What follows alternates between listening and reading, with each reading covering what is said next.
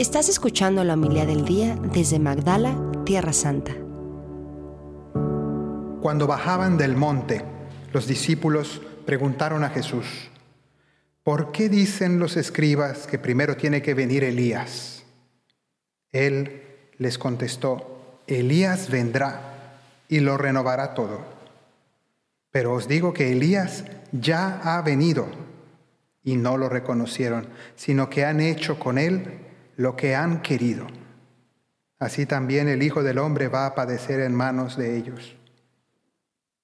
Entonces entendieron los discípulos que se refería a Juan el Bautista.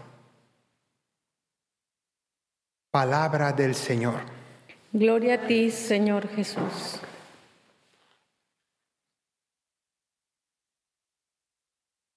Hoy las lecturas nos hablan de no solamente de Juan el Bautista, sino de otro personaje más antiguo, de Elías. Toda la primera lectura fue un elogio de la figura del gran profeta Elías, que vivió bastantes siglos, unos 700 años antes de Jesús, antes de Juan el Bautista.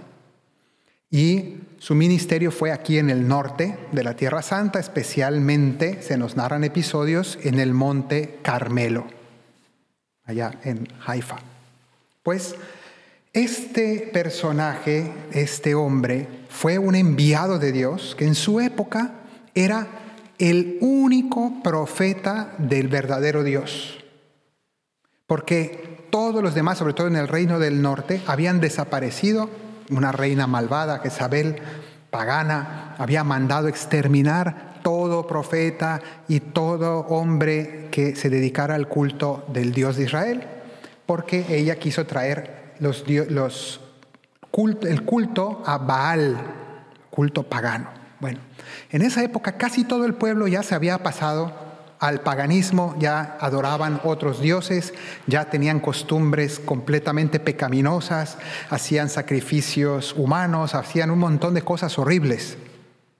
¿Cuál era la esperanza? Solamente quedaba un solo hombre, pero un hombre con una fuerza interior y con un fuego y un amor de Dios que logró vencer toda esa oscuridad y recuperar el pueblo para volver a traerlo al verdadero Dios. Y tuvo todo un debate y una discusión con los profetas de Baal. Y bueno, ahora no me voy a poner a contar la historia, pero eh, conocemos el lugar donde eso fue y toda esa historia que está narrada en el libro de los reyes. Pero, ¿por qué les cuento todo esto?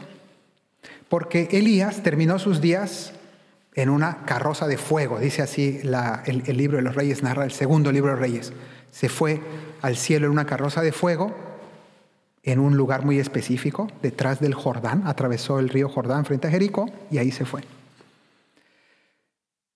Y había una esperanza, está en la Biblia, en el profeta Malaquías, de que Elías va a volver, así como se fue en una carroza de fuego, tiene que regresar al mundo. ¿Cuándo? Cuando esté a punto de llegar el Mesías.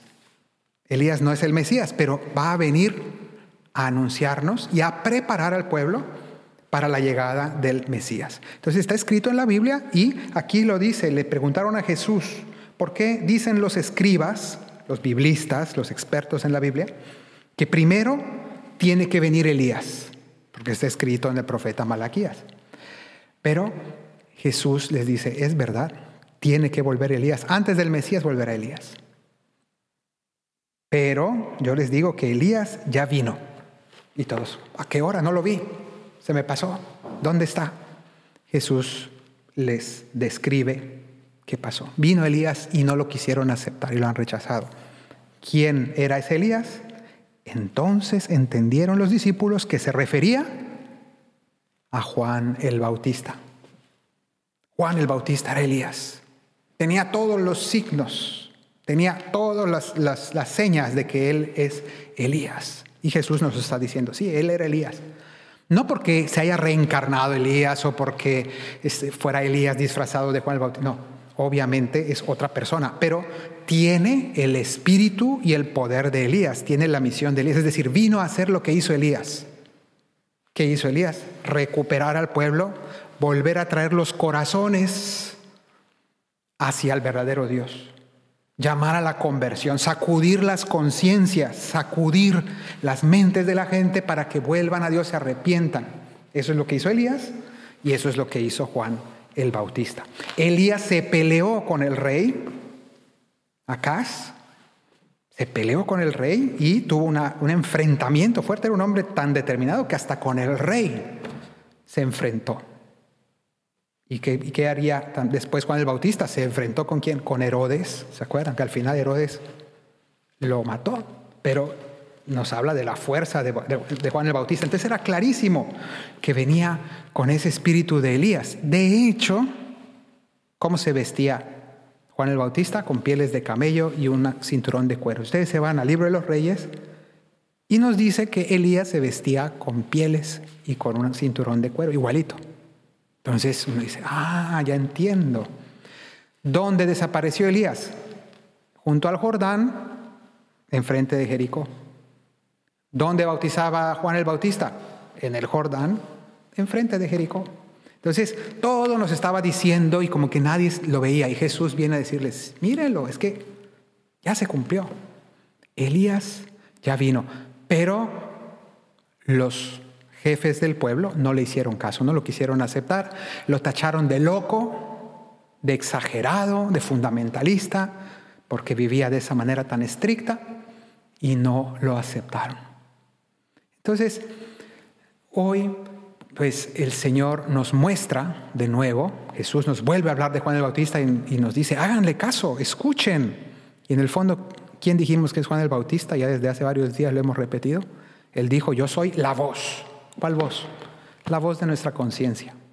Todos tenemos un Juan el Bautista aquí dentro que nos grita, la voz que grita en el desierto. Y nos grita que volvamos al Señor, que renunciemos a, a todas esas idolatrías que se nos meten en el corazón. Pidámosle al Señor que en este adviento nos queda apenas una semanita, no más una semana que esta semana de mucho fruto de conversión para cada uno de nosotros. Que así sea.